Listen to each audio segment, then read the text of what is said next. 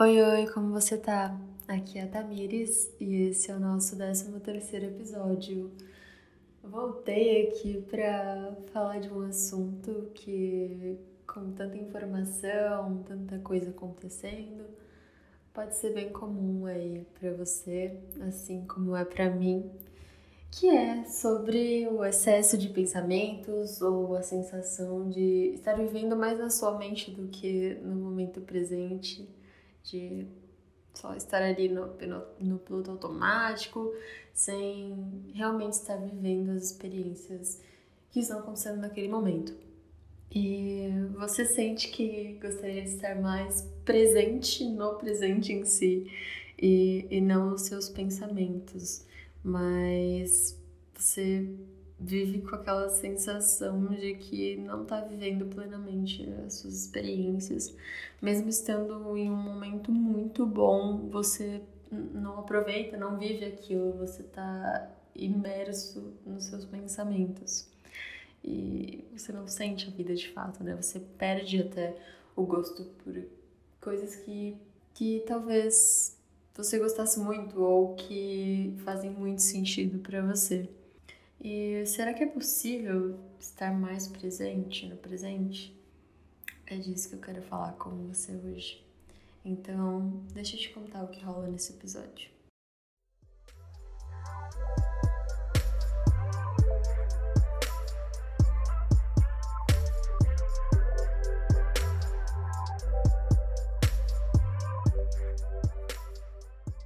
Bom, é, em um dado momento eu percebi que estava vivendo mais nos meus pensamentos do que no momento presente.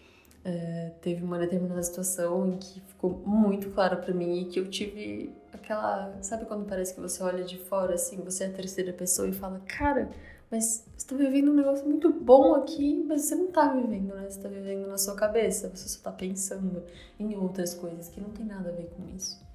Ou até pensando em coisas que tenham a ver, mas você não tá presente, não tá vivendo aquilo. E então eu comecei a, a buscar mais sobre isso e cheguei a dois livros muito interessantes. O primeiro chamado Atenção Plena do Mark Williams e o segundo A Alma Indomável do Michael Singer. Ambos tratam da questão desse excesso de pensamentos, né? E de pontos de vistas diferentes, um, um pouco mais técnico, um que fala muito sobre a meditação, que é o atenção plena, e outro que trata de um aspecto talvez mais espiritual da coisa, ou talvez uh, mais profundo uh, sobre isso. Mas ambos me trouxeram alguns insights muito interessantes que eu gostaria de compartilhar com você. O primeiro é uma forma de olhar para esses pensamentos como um terceiro, como um locutor interno da vida ou como até uma outra pessoa, de parar e enxergar esse pensamento como algo externo e não como algo que diz algo sobre você. Né? Mas como realmente um sujeito, inclusive no livro Alma Indomável, ele sugere que você imagine como um colega de quarto inconveniente um colega de, de quarto meio chato que só fica te dando opinião ruim. e, e isso é importante para você perceber o quanto eles não ilustram a realidade, né? O quanto esses pensamentos não são reais ou definem também quem você é. Eles são somente pensamentos. Então, projetar eles como uma outra pessoa, como se outra pessoa estivesse te dizendo aquilo, talvez possa trazer algo mais crítico da sua parte, algo como, olha, mas isso não é verdade, tá? O que você tá dizendo. e um segundo conceito muito legal também que eu aprendi sobre dividir a, a mente em dois modos. Quando você tá no modo atuante da mente, você tá sempre pensando, analisando e julgando tudo que tá acontecendo à sua volta. Você nunca é neutro aos fatos, você sempre tem alguma opinião, você tem um pensamento ou um julgamento. Então, isso se torna isso torna o fato muito mais subjetivo, né? Na verdade, você distorce muito aquele fato de acordo com N crenças que, que a sua mente tem, enfim. Enquanto que existe um modo existente da mente. Ele é mais direto, objetivo, ele vê o mundo como ele é e não como a gente quer que seja, ou como a gente imagina que seja, ou como a gente julga que seja. Então, é uma forma de enxergar os fatos, realmente. E sobre isso, o Michael, o autor de A Alma Indomável, fala: Ao se assentar na consciência, o mundo deixa de ser um problema. Ele é só algo que você está observando e não para de mudar, mas não existe mais a sensação de que isso é um problema. Um terceiro insight, e talvez o um mais difícil, é entender também que esses pensamentos eles geram sentimentos. Então, imagina esse turbilhão de pensamentos, julgamentos que você faz a todo tempo. É, se tornando sentimentos, né? E como eles são processados muito rápido também.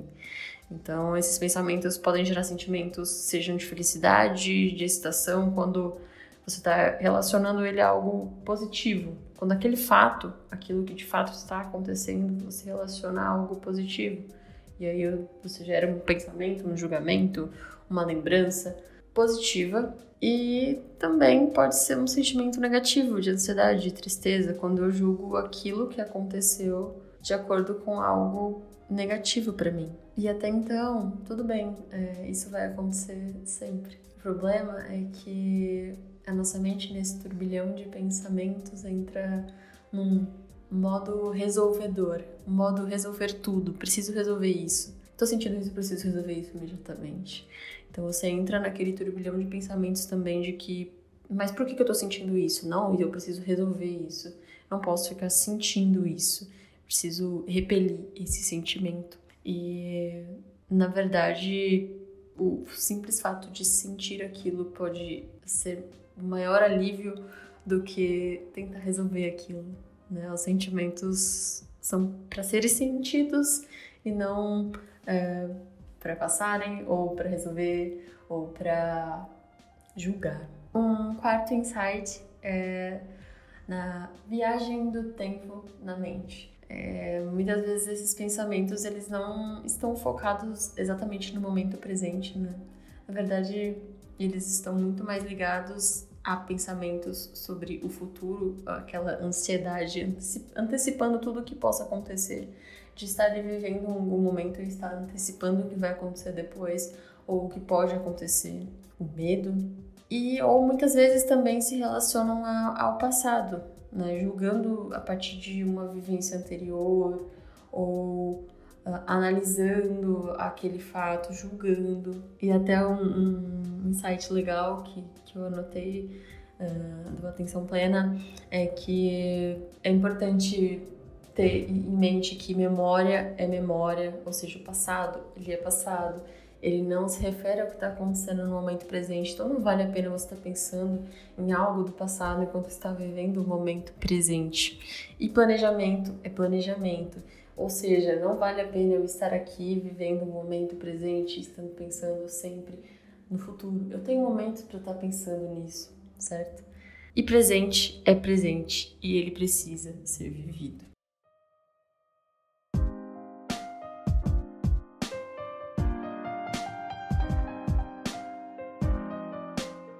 E tudo isso para a gente poder sentir mais a vida, viver mais a vida ser mais leve. E acho que o, o grande e maior passo é saber separar você dos seus pensamentos. Isso em si já é gigantesco. E saber que eles não definem quem você é. Nem estão falando a verdade para você, não. Não estão te contando uma história verdadeira, não. Eles estão distorcendo as coisas. Então é um exercício interessante, como eu mencionei, é imaginar que seus pensamentos são um terceiro, uma outra pessoa, falando essas coisas para você.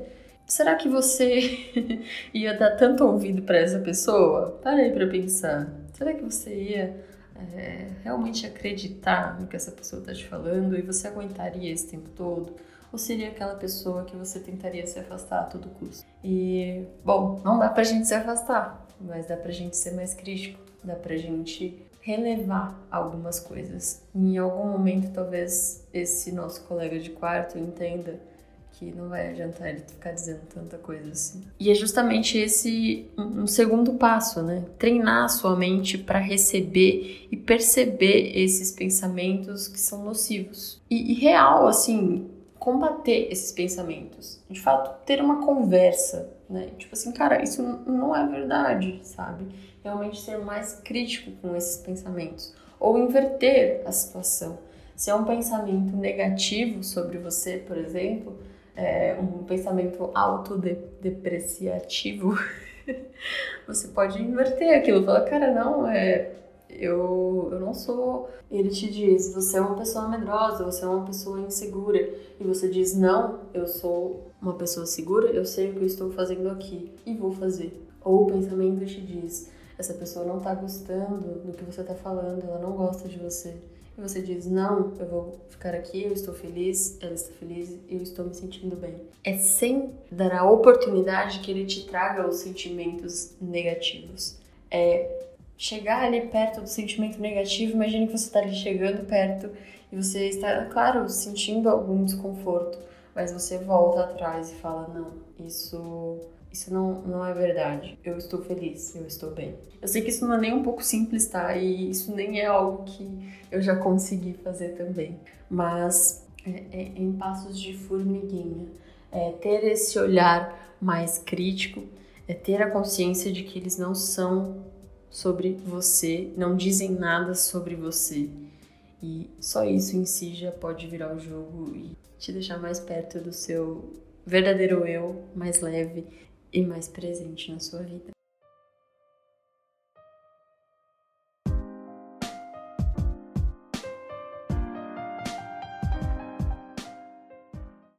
Bom, eu espero que esse podcast tenha feito sentido para você e que você consiga ser mais leve e aliviar esse excesso de pensamentos.